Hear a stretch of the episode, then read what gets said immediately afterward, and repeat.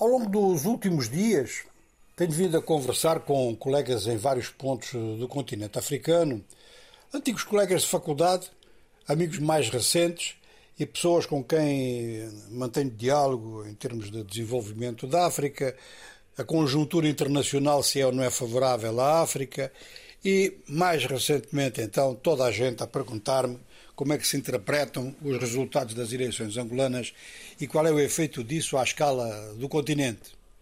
E em vez de dar opinião, tenho procurado interagir para ver também como é que pessoas noutros pontos da África sentem este resultado.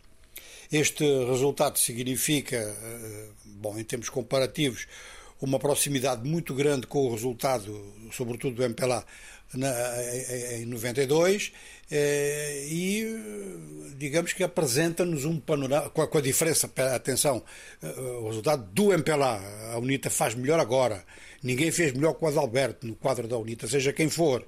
E atenção que a abstenção é incomensuravelmente maior. Praticamente não havia abstenção em 92. Estávamos num entusiasmo tão grande que abster-se era a última coisa que se poderia fazer. Muita gente votou em branco, muita gente anulou o voto, mas eh, abster-se, não, foi menos de, um, de 2%.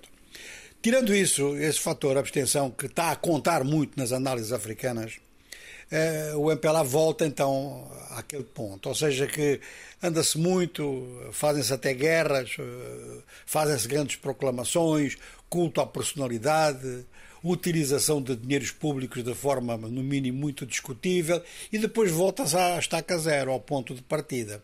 Eu tive a impressão, em 92, que se tivéssemos feito eleições multipartidárias em Angola, em 75, o resultado seria mais ou menos aquele de 92.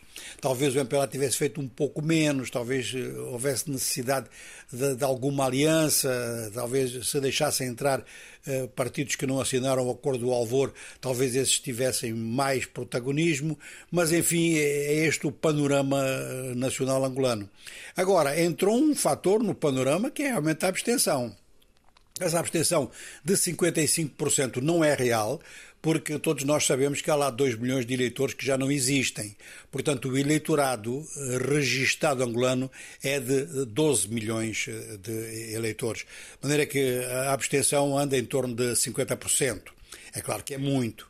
E depois temos um outro aspecto, é que olhando para a composição da população, para o número de habitantes, 34 milhões de habitantes, é muito provável que o número de eleitores pudesse ser de 15 milhões.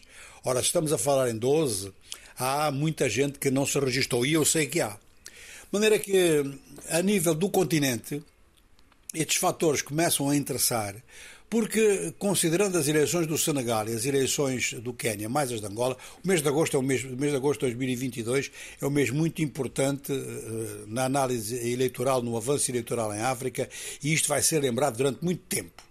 Uh, estas eleições revelam todas equilíbrio, revelam todas uma importância enorme da abstenção e revelam também que os regimes agora não podem mais manipular resultados como manipulavam até há relativamente pouco tempo. Ou seja, que há um avanço da democracia nesta matéria. E aqueles que não estão contentes não estão a vir para a rua partir paredes, eh, incendiar carros ou matar pessoas.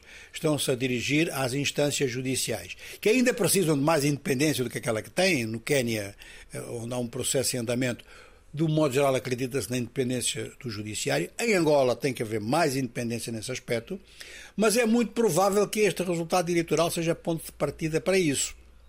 De maneira que estamos numa situação angolana que é uma situação normal em termos de, de, em termos de resultado de votos, traduz, as três grandes atitudes traduzem percentagens importantes da atitude da sociedade, o voto no MPLA, o voto na UNITA e a abstenção. E a partir daqui é muito provável então que se estabeleçam novos equilíbrios e que Angola possa, como se deseja firmemente em várias capitais da África Austral, em que eh, Angola possa firmemente entrar mesmo no campo dos países que já avançaram bastante na transição democrática.